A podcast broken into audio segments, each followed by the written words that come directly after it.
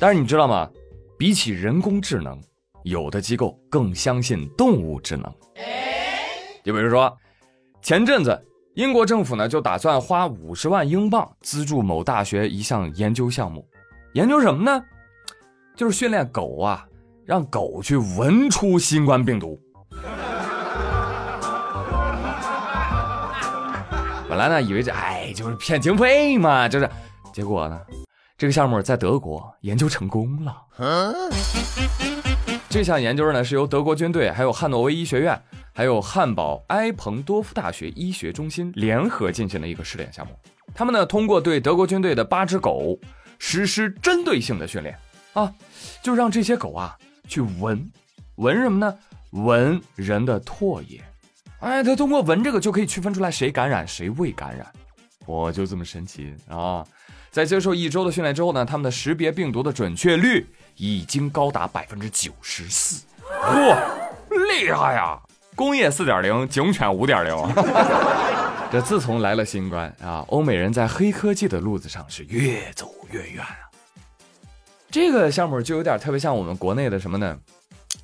叫鹤顶红一级品鉴师。这不有病吗？那狗子是能闻出来，那狗子不会传染吗？对。我说你们你们天天不看新闻的吗？来给大家梳理一下，日本媒体报道，今天就在今天啊，日本新增了两例狗狗新冠确诊病例，这也是首次动物确诊。不约而同的是，美国也有一个爆炸新闻，说一只新冠检测呈阳性的美国狗死了，引发了轰动。哎，所以给大家汇报一下啊，现在美国因为疫情造成的死亡数字是十五万无名者，哎，加上一条叫巴迪的美国狗，狗比人强，这什么玩意儿？所以你看，让狗狗来检测新冠病毒，这就是实力坑狗啊！这个闻上一次中招一只，一次性见毒。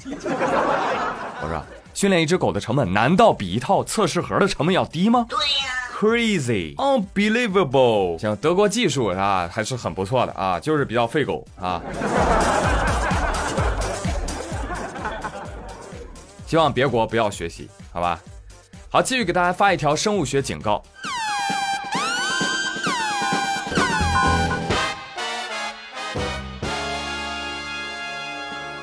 上个月，山东烟台有个小区，有一个住户从室内将啃了一半的玉米棒子咻扔了出去。砸伤了正在室外带孩子的行人。你有没有公德心呐，败类！大姨被砸着头之后，哎呦，整个胳膊都是麻的。大姨说了，得亏砸我身上，砸孩子身上，孩子可能就有性命之忧啊。但问题是，整栋楼九十多户居民，到底是他妈谁扔的呢？啊？大姨就找到了小区物业，小区物业也愁啊，但是他们灵机一动。起草了一份通告，贴在楼里。哎，大家注意一下，大家注意一下啊！日前呢，本小区发生了一起非常恶劣的高空抛物的行为，但是呢，没有人站出来负责。不过呢，我们已经把吃了一半的苞米棒子已经给它封存了，我们已经报警了。现在呢，我们正在对这个玉米棒子做这个 DNA 检测。检测之前呢，想跟肇事者说两句话。我们希望你能够到派出所自首，否则这个 DNA 检测结果出来之后呢？我们将会对全楼的住户做一个 DNA 检测啊，到时候追究这个肇事者责任之外呢，肇事者还需要承担全楼所有人的 DNA 检测的费用，你就看着办吧。好自为之。牛批兄弟，可以。太棒了，这个物业真的，我从来没有觉得一个物业可以优秀到这种地步。通告刚贴，肇事者登门道歉了。哎，你别怂啊，你这是咬死狗不承认呐！肇事者说：“我怎么也没想到，我得跟一个玉米棒子做亲子鉴定。这这这这这 DNA 检测那么贵，一楼九十多个人，能我付得起吗？吓死了是吧？哦，你活该你！你知不知道被你砸的人每次走楼底过的时候，都可能会吓得打哆嗦。你从来也不会想过别人的感受吧？今儿要不把你揪出来，今天你扔棒子，明儿你就扔刀子，什么素质啊？真的。”想跟那些习惯高空抛物的人说一句啊，家里这么困难吗？连垃圾篓都没有吗？那好吧，监狱里有啊。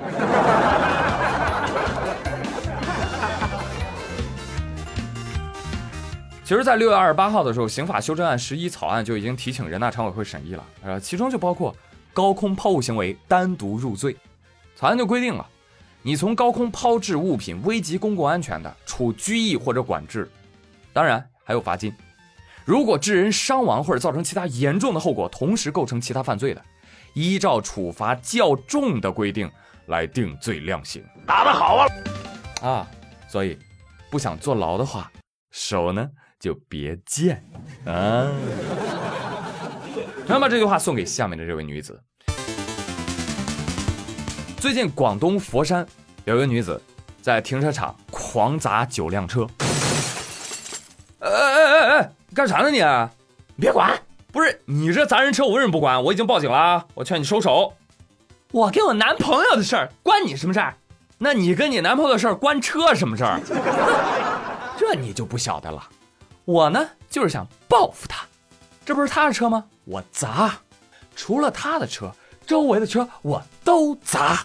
砸完之后，我再写上他的电话号码，哎，我让他赔钱。傻，这么歹毒的计策，只有你这种智障的大脑才能想得出来啊！那你有没有去核实过这辆车是不是你男朋友的呢？不是的，就是因为长得像。你神经病啊！哎呀。而当记者采访到这个被落款的男子的时候，什么？谁是我女朋友？谁又是她男朋友？我们就是普通朋友。我跟你说啊，就算是真男朋友，现在也不敢承认了。大姐啊，您这是老病娇，真神经啊！啊，我跟你说，就算你爹，也没有义务为你的行为买单，别说是不是男朋友了，好吧？你要是把砸车这点勇气和体力拿来长脑子。那该多好啊！故意毁坏他人财物罪、寻衅滋事罪，了解一下啊！你跟上面那个扔棒子的老李见哦。一定是特别的缘分。啥也不说了啊！一首普通朋友送给这位姐姐。别人点歌要钱，她点歌厉害，要很多很多的钱。我在你心中只是 just a friend。提醒大家，恋爱需谨慎。那接下来呢？本期的妙语连珠相亲大会就给大家提供一则优质相亲信息了。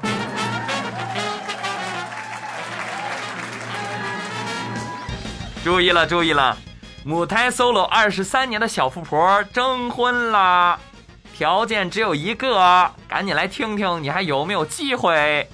话说，香港酒店业大亨的富豪千金叫茱莉亚·科弗。上了日本一档电视节目，分享自己的奢华人生。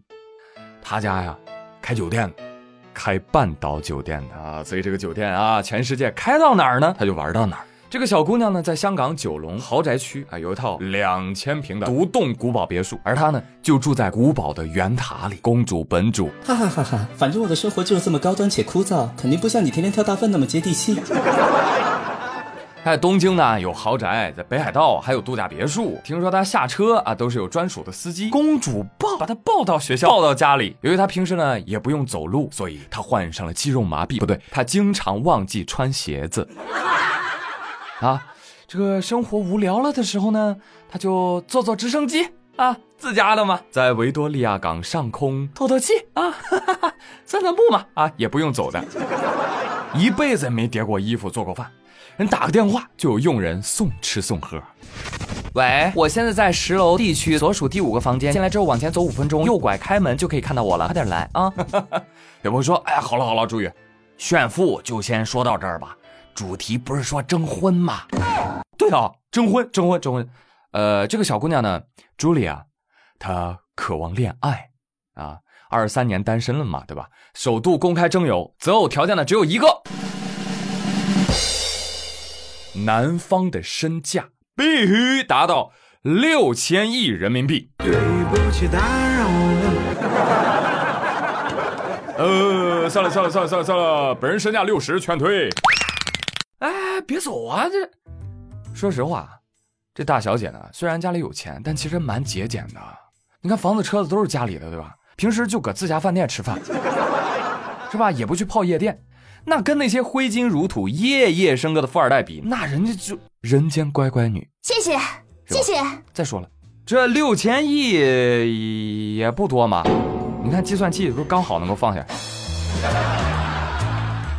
况且小姐姐三观正，从来不因为身份的高低而区别对待。只要你有六千亿，那我们没有，我们不配。那马云、马化腾配吗？也不配。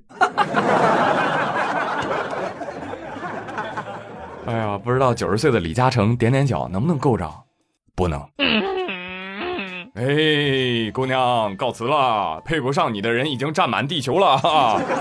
据我所知啊，能达到你这个身价六千亿人民币标准的啊，全球也就比尔盖茨、贝索斯、扎克伯格他们了。啊，看来您这个是点名嫁人呐。我们就不凑这个热闹了，好吧？哎，那今天的妙连珠就跟大家。开心到这儿，我是朱宇。最后的互动话题，来欢迎大家聊一聊啊。你觉得这个征婚的靠不靠谱啊？啊，你都是怎么捡着你们家的宝贝另一半的呢？小朋友说，我还没有爱人，那你爸妈又是怎么认识的呢？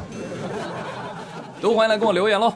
好嘞，我是朱宇，感谢大家的收听，咱们下期再会，拜拜。